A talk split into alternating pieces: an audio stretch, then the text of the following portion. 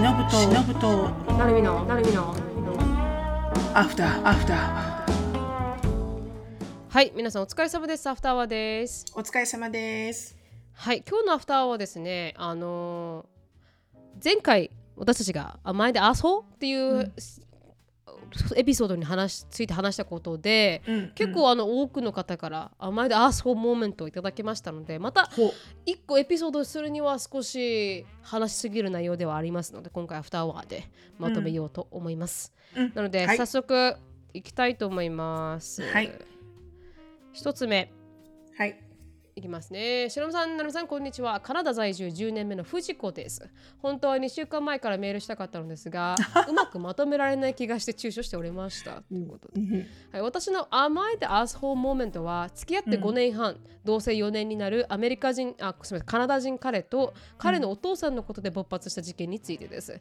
彼のお父さんは違う州に住んでいて、会えることがほとんどないのですが、去年クリスマスに再婚相手の奥さんと一緒に私たちのアパートに2週間ほど滞在することになりました、うん。私もち彼もお父さんに会うのは3年ぶりでお奥さんに会うのは私にとって初めてでした。うん。そもそも私たちのアパートはワンベッドルームで大人2人と犬2匹ですでに手一杯でうん。60代親世代を止めるとなるとかなり窮屈な思いをするのが分かりきってはいました。うん。しかし彼は2週間来るって言うけどいいよねと断らないことを前提に私に聞いてきた時からえ長くない？という不安はあったものの、うん。コロナ以降3年間も一人息子に会えていないのはさすがに気の毒だと思い承諾することにしました。うん。彼のお父さんは昔はユーモアのある楽しい人だったらしいのですが、うん。数年前からアルツハイマーのような症状が出ていてとても扱いの難しい人になってしまいました。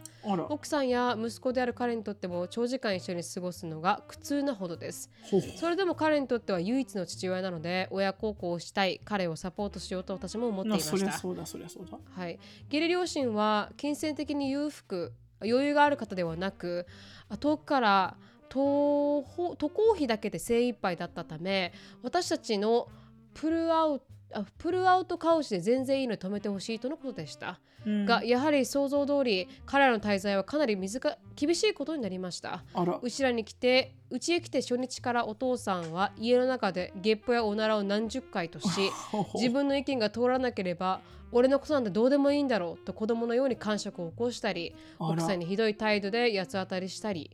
あさらにはかなりヘビースモーカーでうちのアパートは禁煙でバルコニーや建物の目の前でも禁止だから少し離れたところで吸ってと伝えても聞かなかったりお父さんのの禁煙タイムをお出かけ中に何度も挟んだりダメと言われたことを全てやるような子供のような振る舞いで彼や奥さんが何度注意しても聞く耳を持たず下品なマナーに関しても生理現象だから仕方ないだろうとヘラヘラするか逆上するだけでした。声のボリュームはどこでも常にマックスでひっきりなしにあれはなんだ？どこに行くんだ？ここはどこだ？と質問するので車の中の小さい空間では逃げ場もなく森の静けさを好む私には本当に地獄の時間でした。森の静けさはね うんそうですね。これ以上あこれ以上にも数えきれない無作法なお父さんの態度に対して立場上何も言えず耐えるしかない私のストレスの数値はみるみると上昇していきました。そりゃそうだはい、そしてついに5日目の夜ストレスで泣き、涙が溢れてきてしまった私は耐えられずに彼に限界だと伝えました。そりゃそうだ。はい。それでも彼の家族との関係をリスペクトしたいので彼に妥協案を出しました。うん。今回は2週間耐えるけど今後はお父さんに会う時は私たちが会いに行こう。そね。それで距離感をコントロールできる立場なら会えると、うん。もしこっちに来るとなるとなってもホテルを絶対取ってもらえてうちには止めないようにしてほしいと伝えると彼はすごく傷ついてしまったようでさらに驚きの発言をされました、うん。彼あ俺の家族との会い方を勝手に決められるのは勝手すぎる。うん。それにお父さんが2年間2年後にリタイアしたら近くに引っ越してきたいと言っている、そうなったら俺ももっと家族の時間が欲しいからうちに来ないでっていうのは難しいよ。そりゃそうだ。お父さんが引っ越したいという爆弾をここでぶっ放れぶっ放なされた私は気絶しそうになりながらも隣の部屋にいるお父さんに聞こえないように必死でウィスパーで妥協案を出し続ける私、うん。分かった。あなたが会いたいならもちろん止めない。でもその時私がいつも一緒にいるとは約束できない、うん。年に23回が限度だしまた長期へうちに来るということになるなら私が日本気象のタイミングで合わせるなりするよと。じゃないと私のメンタルが崩壊すると。うん。彼。でお父さんも藤子も俺には大事な家族なんだからどっちかを取るなんて選べたり選べないし選びたくない。藤子には一緒にいてほしいし家族と仲良くしてほしいって思っちゃうよ。父さんに会いたくないから日本に帰るなんてそれはエゴだと、うん。話は平行線で私の意見は聞き入れてもらえずでしたですがその後滞在2週間目で私が仕事に戻ったため彼が四六時中お父さんの相手をした結果今度は彼の 彼の限界が突破し もう藤子の言う通りでいい。しばらくお父さんの相手はしてくないと言いその意見を理解してくれた私の意見を理解してくれたというよりも彼にも嫌気がさした状態です。そりゃそうよね。はい、そのため彼の根本の気持ちは変わっていないようでほとぼりが冷めたら私が悪者になるのではないかと感じています、うん。彼にとって昔は面白いお父さんだったのに変わってしまったことがことが受け入れられないのかと思うのですが理想を押し付けられ悪者にされたことに納得いきません。彼のお父さんに極力会いたくないという私はアスホールなのでしょうか？っていう質問でした。うん全然アースホールじゃないと思います、藤子ちゃん。そうですねアスホールではないですけど、義理母のあの 義理家族何でしたっけ？前決めましたよね義理家族。あ人生何でしたっけ？渡る世間は義理ばかり。ああ、渡る世間は義理ばかりだ。これもそのカテゴリーに配属されるストーリーではありました、かなりトップにランキングしましたね、今。そうですよね。でも2週間はきついっていうか全然アスホールじゃないね、多分ほとんどの人が義理の家族と過ごすことで、まあ心から嬉しいって思う人そんなにいないと思確かに確う、かに。すごくあの珍しいよねとっても仲がいい義理家族ってそうですね。確かに。でもやっぱり仲いい家族見てると、あの正しい中にも礼儀がありっていうのがお互いにできてる感じだと思まさにその通りだと思います。うすごくね、そこがやっぱなくなると苦しいよね。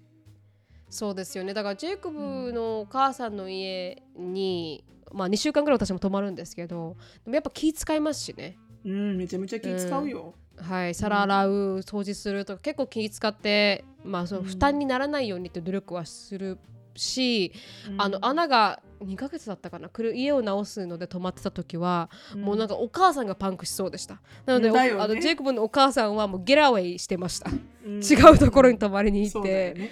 自分の娘だけどね、うんそうなんです。娘だけどもう自分が消えるっていう状態はしてましたね、うん。うん。うん。なのでアメリカ人でも逃げたくなるんだと思います。うんみんなそうだと思うよ。ねやっぱりね、うん。インローってその義理の家族ってやっぱそういうカテゴリーに入るものなんじゃないのかな。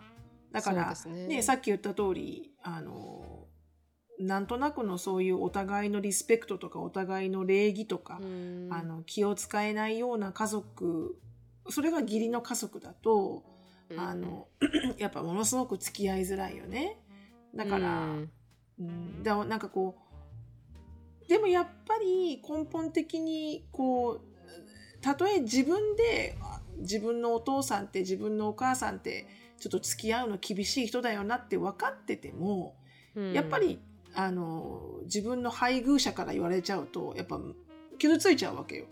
確かに、うん、それはうん。どんな人でもやっぱりね自分の、ですね。どどんな人だって自分のお父さんと自分のお母さんだから、うん。あのいかように言われてもやっぱりこう傷ついちゃうわけよね、だから確かに、でもねこの藤子さんの 彼自身もやっぱ嫌気をさすぐらいだから、うん。あの分かってると思うよ。あの、ん。俺のお父さんって本当過ごしづれえなってすっごい分かってるから、うん。あのなんかこう何も言わなければあの、うん。いもうこれからも2週間泊まりに来るようなものはなんかないと思う？なんか反対に一生懸命絶対嫌よ、もう絶対呼ばないでねとかって言うと、うん。あのなんかこう反対に呼びそう。なんかね。うんなんかもうなるようになるしかないよねぐらいであんまりコメントしないでおくとこういうふうに彼もすごく嫌な思いをしたわけじゃん。うん。だなんか彼自身が2週間も止めないような気がするしたとえ引っ越してきて、あのそばに住むのは全然いいんだよね。あの同じ家じゃないから。うん。まあでもそうするとね毎晩夕食のために来るとかね。あのあるかもしれないです そうなるとかなりきついけどね。うん。ああそれはきついな。そうなると嫌だけど、うんでも私はこういうふうにあのうんなんつうのこの妥協案を出してくれるんだったら、うんいいと思うけどね。だって仕方ないじゃんね。だから別にある程度、例えばクリスマスとかサンクスギビングとかは私我慢しますだって家族の時間だからみたいな。確かに。でもこれとこれとこれはちょっと私はできる自信がないからこうさせてくれっていうのはまあ妥協案でいいんじゃないのかな？もう私は一切会いませんとかちょっと冷たいなって思うけど、うん。でこうするけどこうしてくれるっていう感じじゃん。うん、藤子さんのリの妥協は結構リーズナブルだなって私思いましたけどね、うん。ただなんかこううん。確かに白さが言ったみたいに自分の家族に会いたくないから日本に帰るっていう雰囲気で読まれちゃったから、多分そういうふうに伝わっちゃったから、少し彼も、あそれは悲しいっていうのはうん確かにこう西洋人からしたら切なくなるのは分からなくもうんない、うん単なる感情トークだよね、それがそうですね。正しいか正しくないかじゃなくてた多分感情的に、感情的にうん悲しい、傷ついちゃったんだろうね、うん。そんだけだよね、はい。きっと。うん。なので、あそうではないし妥協はもうすごくリーズナブルだと思いますが、でもうん。もうじ彼が気をつ彼のお父さん気を使わないんだったら自分がちょっと気を使うのもやめてもいいのかもしれませんよね。うん、すっごいそう思う。うん少し気を使いすぎて疲れてるっていうところがあると思うし、うん。気を使うほど彼の態度は気を使うほどのものではないと思うので、お父さんの態度は。だったら自分もなんかやりたいように、アメリカ人のように自由に、お互い自由にバンバンやってわーってなっても結局仲直りするみたいな、なんかそれって西洋人にすごくあるなって思いますけどね、うん。確かに確かに。うん。やりたい放題お互いにやって妥協う点ん。すり合わせていくみたいな、日本人は少し気を使いすぎるところもあるから、そうね。あるよね。うん。もう少し、うん。まあもし白さんが言ったみたいにね2週間っていうのをアボイドすることができなければもう気を使うことを一切やめないといけないのかもしれませんね。自分が苦しくならないために。うん。もう私も本当そう思うね。だこれに孫とか子供がいたらなんかこう、うん。頑張ってそこにいちゃうかもしれないけどうん。もし私が藤子さんの状況だったら最初来てくれた初日の夕飯は作るってあおもてなしするけど、それからはあの「Enjoy your time with your son」って言って。そうですよね。うん。あの親子水入らずの時間をどうぞエンジョイしてくださいみたいな感じで私はお友達の家に行くかも、ああずっとですか、うん。2週間？うん、結構そうしちゃうかもしれない。あまりにも辛かったら自分が。ああまあ確かに、まあ、メンタル的にこの逃げられるところっていうのは出し作ってた方がいいかもしれないですね、確かに、うんだってでした、うん。ねボトムライン旦那のお父さんだしね。うん。要は旦那とお父さんが仲良く、ね、時間過ごせればうん。ぶっちゃけいいわけでね、うん。プラス自分の家ですからねいやでも自分の家なんで、自分の家は自分のルールですからこのルールに従えなかったら来ないでっていうのはそれはそのかあの藤子さんに権利がありますからね。自分金払ってるのは自分じゃないですか家の。うん、そうそうエレクトリシティも。そうそう。それでねなんか子供がいると言いやすいよね。私は子供にはそういうゲップとかおならとかは人前でやるなって言ってるからお父さんもやらないでとか言いやすいし。うん。ね難しいですけどあソウルではなかったですね、はいはいはい藤子さんはアスホールではございませんはい。じゃあ、次行きたいと思います。次はですね、ちょっと待ってくださいね。ごめんなさい。ちょっと待ってくださいよ。うーんと、一旦ちょっと切って、次はですね。まあ、甘いでアースホーでいいので、旦那の弱音に付き添えない私は、アスホールですかっていう質問なんですけど、ちょっとあのイメール書くさせていただきます。はい、今行きます。シェアし旦那の弱音に付き合えない私っていうのでね。しのぶさん、なりみさん、こんにちは。私の甘いでアースホーは、旦那の弱音に寄り添えないことです。私のは一つ下の同じ職場で出会った旦那がいます。趣味も合い、家事も分担できて結婚してよかったなと思えるありがたい存在ですが、一つだけイラッとくるところはあります。それは体調不良を訴えているくせに解決策を提示しても受け入れないことです。お腹が痛い、歯が痛いなど不調を頻繁に訴えてくるんですが、病院に行ったら錠剤飲むと言うと、病院嫌いの旦那は病院には行かない。薬はあ病院のものだから飲まないと聞く身を持たず病院なんて言っても治らない俺は自分の力に治せると謎の理論を交わしてきます その割には 先日旦那のあ奥歯がうんあ激痛でとうとう親知らずが生えてきてしまったのかも。と病院に行く決心がついた時親知らずがつついに生えてきたのが痛むんですと見てもらったらまさかの親知らずは全て生え揃っています。その判断。自分の親知らずの生え状況を知らないぐらいです。うん頭では分かっているんです。きっとこの旦那様は解決してほしいのではなく痛いのかわいそうだね辛いねゆっくり休みなねと共感してほしいんだということに。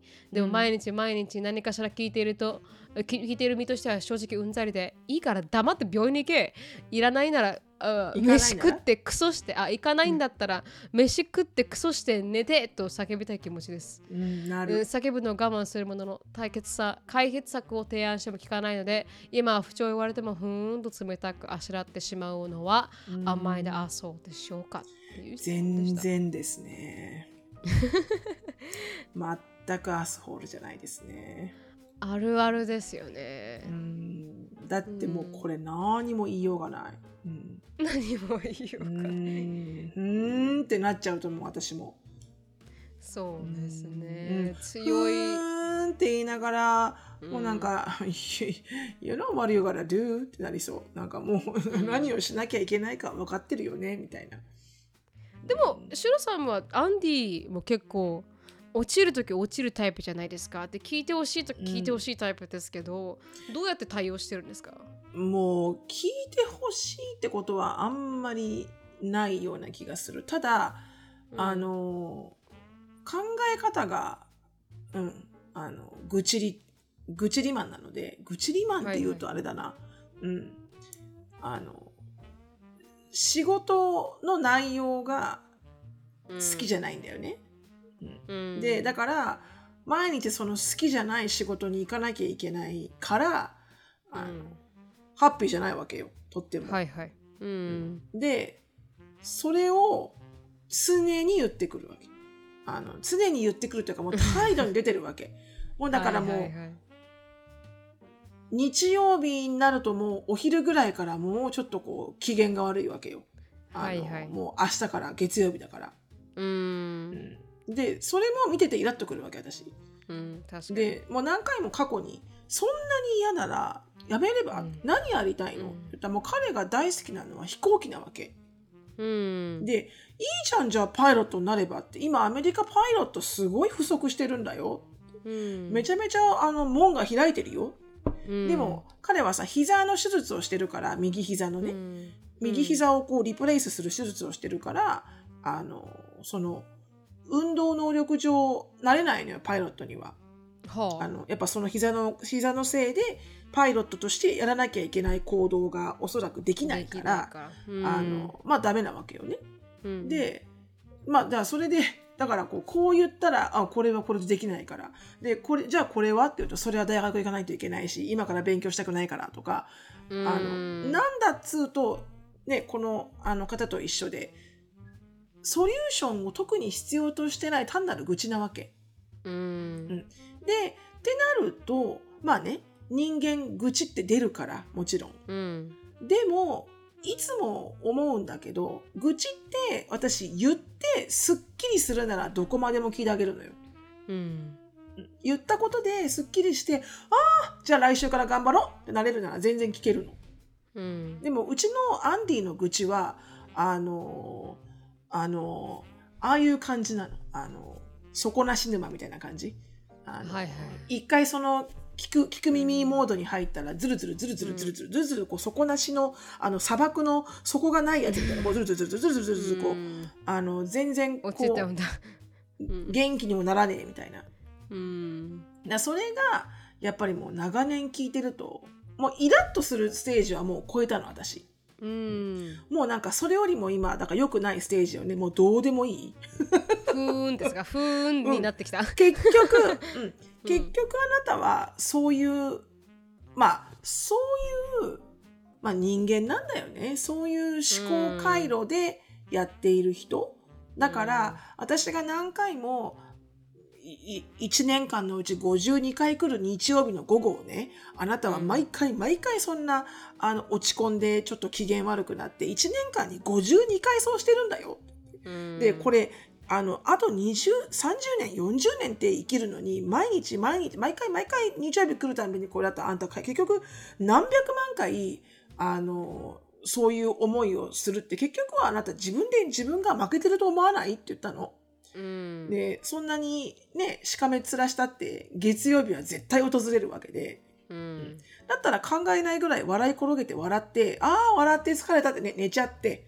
で、うん。明日なんだよ月曜日だよってその月曜日になった瞬間悩む方が良くない？って言ったの。うん。その方が負けてなくない？って言ったの言ったのね。確かに。とか、いろいろやったんだけどあのどうにもやっぱ彼はそういう思考回路にどうしてもなり得ないうんなり得ないのであのでもとは言いつつ私はその「はあ」だの「ふう」だの言ってるのを見るのがイラッとくるのでうんだってこっちだって一生懸命毎日ポジティブに生きようって頑張ってるわけじゃん。な朝起きて「やった今日朝だぜ!」って思う日なんか一日もないよ。朝起きて、ああもっと寝てたいから始まるわけじゃん。もうネガティブソートから始まるわけじゃん。もうちょっと寝たいのに寝れないみたいな。で、それをやっぱりね、振り切って、あの、こう気持ち切り替えてってやっていくのに、あなたがこうだと、私のこの、猛情もすごいこう、あの、振り回されちゃうから、うんだから、あの、仕組みで変えようと思って、あの、分かったことが一個あったんだけど、彼は、うん何か楽しみにしてることがあると、うん。あのそこまで落ちないのよ。うん、だから例えばあの先月はあのこうごめんね。ちょっと今エリカが表出たからあれだけど、あの先月はこうみんなでボートボートを乗りに行ったわけよね。うん。で、まあ、ボートが好きだから。うん。アンディは。でそういうこの日はこの湖に行ってボートをレンタルして一日ボートで遊ぼうねっていうことが一つあるとするとその週まではそれが楽しみであの、うんそこまでこうブルーにならない。うんだからなんとなくそれが見えてきてだから月に1回あの何か楽しいことをしようと。うんでそれがあるとやっぱりほら人生って悪くないなって普通に思うわけよ。確かにうん、大好きなボートを操縦していい風に吹かれてお天気にお天気のもといい風に吹かれながら子供たちの笑い声とか聞きながらボートを運転してると人生悪くないぞって普通に思うわけよ。Life is good! みたいな。It's not that bad! って思うわけよね。うんでだからまた働いてもこういうふうにあのワークハードプレイハードすればいいやっていうふうになるとそれが結構効いてる。おう。うん。だからあの今は私はそっちに持ってっててじゃあ来月何やる？とか。何しようかうん。もうそんなこと考えないでさってうんちくは言わないで、うん。あのあ来月何する？何やろうか？何ができるかな？とかそういう感じになってる今。うん。もうなんかぶっちゃけ幼稚園児だよね。本当に。でも多分ポジティブな人にはネガティブな人はくっつく、なあ、うん、うんそうかもね。それはもうなんか、うん外プラス交的とマイナスの内向的みたいな。そうそうそうもう方程式かなって思いますけど。だから彼女が結構強いと旦那さんはすごい弱いとか、私と私もジェイコブの方が全然弱いですしネガティブですし。シロさんも、うんシロさんが強い分アンディがバランスとって弱いじゃないですか。そうね。そうそうそう。うん。だから多分強い人のあれだと思いますよ、うんあの差がうんうん強い人が結婚する時の差がかなって思いますけどね、そうこの、ね。う、うん。いかにほん本当にシロさんが言ったみたいにうまく付き合っていくかっていうのがうん。じあこれおふーんって思うのも全然悪くないと思いますし多分強い女はみんなふーんって思ってるし、うん強い男もみんなふーんって思ってると思いますけど、言ってる言ってる。うん。私いつもなんか、おーんって言ってる。うんですよね、うんだからそれは仕方のないことですけど、うんただねあの、ううんまくシステムでうん改善していけるように、そうなのよ。そう。うんやっていかないといけないかもしれないですね。この、うん。で、うん、こうなってきたらもっとね、いいところをね、探したらいいよ。そうですね。旦那さんのいいところ。まあ、イラッとくるんだけど、うんあの、反対にいいところを考えるようにすると、あの、いやいや、いい旦那じゃんって思うし。うん。うん、うん。だから、でも、あそれかそうではないと思います。確かに。うん。確かに。なんか悪い旦那特集みたいなの見てたら多分あ自分の旦那まだいい方だわって思えると思いますよ。意外にね。あ間違いない。仕事しないで家事もしないで寝てるやつと結婚してるやつがいるのかと思ったら趣味も合い家事の分担もできてうん。結婚してよかったなって、いやいや、本当だ、本当だ。うん。うん。隣の芝と比べてみるのももしかしたらメンタルにはいいのかもしれません、うんうんうん。あのほらアメリカでいうなんかほらワイフスワップみたいなやつだよねあそうです。そうです。奥さん取り違えるみたいな。1週間奥さんだけこう変えて全くもって違う家庭に1週間過ごすみたいな、うん。あれめっちゃ面白いけどね。本当ですね、うん。でそういうのがあればもしかしたらもっと切り替えられるのかなと思いました。でもアソールではないと思います、アスホールではございません。はい。じゃあ次クイックに行きたいと思います。はい。はい意外に共感できますね。皆さんの甘いアソールストーリー。うん。いきますあごめんなさい。いきますよ。こんにちは。あララジオネームまるまんまるです。まん丸はい、はい、今日はお二人に以前ももやもやしたエピソードを聞いていただきたくメールさせていただきました、うん。ある日私と息子私の妹とその子供甥っ子と4人でベビーカーでモールに出かけた時のことです。うん。あ電車を降りてエレベーターに乗っていた時のこと。真後ろにいたおじさんは一人でブツブツ言っている。少し雰囲気の変わった方でした。エレベーターの順番が来て4人に乗ったのですが最後に乗った私はおじさんを少し警戒してしまいベビーカーもあったので自分たちだけ乗って閉めようとしたらそのおじさんはブチギレました。何お高く止まってるんだ？ここはお前たちの場所だと思うなよ。と。そして無理やり乗り込んできました、そしてエレベーターに乗っている間も子供がいるところで大声で罵声を上げ続け改札なんと改札？改札会？改あ札会改札会についても周りが振り返るぐらい大声で文句を言われましたそれひどいねそれはひどいですね。エレベーターの密室で何かされないか、特に子供に機会が与えられないか不安で、あー心配で何か言いたい言い返したかったのですが、それもしませんでした。その後、駅員さんに助けを求めようとしましたが、その後はついてこなかったので諦めました。うん楽しみにしていたお出かけが、この一件台無しになってし、だって、当分ショックから立ち直れませんでした。お二人だったらこの場所、場面何か言い返しますか？もうこういう少し警戒するような人が来た時にとっさにエレベーターに乗せなかった判断をした私が Am I the asshole なんでしょうか、子供がいるかいないかにかかわらずお二人はこういうシチュエーションどう対応しますかっていう質問でした。うーんこれエレベーターに乗せないっていうあの判断を多分私そこまでこう瞬時にできない気がする。私も多分できるかできないか多分ああああああかか入っちゃったとかななっちゃうかもしれない。なんかちょっと、うん。ちょっと嫌だな嫌だなと思いながらも思わず入っちゃうかもしれない、でもその度まあお合いによるよな、母さんとしてのインスティンクスがあったんでしょうね。度合いによる。そのブツブツブツ言ってる加減とかねその時にこう、お母さんが直感として感じるなんかこう危険性とかね、ううん。んでもあのうん。まあでもそれはさ直感でそうしたわけよ。このまん。ばるさんも思わずクローズってなっちゃったわけよ、うん。それは私はアスホールじゃないと思うんだよね全然。うん。みんなやることだと思うんだよね、うん。うん、でもこのような場合何か言い返しますか言い返すのもちょっと怖いよね。言い返すことで逆上されてなんか、うわーなんてきたら嫌だから、うん。うん、多分私無視すると思う。そうですね。まあ今のせっていう世の中ちょっとね何がトリガーするか分かんないですからね正直ね、刃物とか持ってたら。うん。だから、まあそれが密室だからねしかもね。そうですね。あと女性だから特に気をつけないといけないっていうのはあるじゃないですか。やっぱ男性だったらあの守れるものも守れますけど。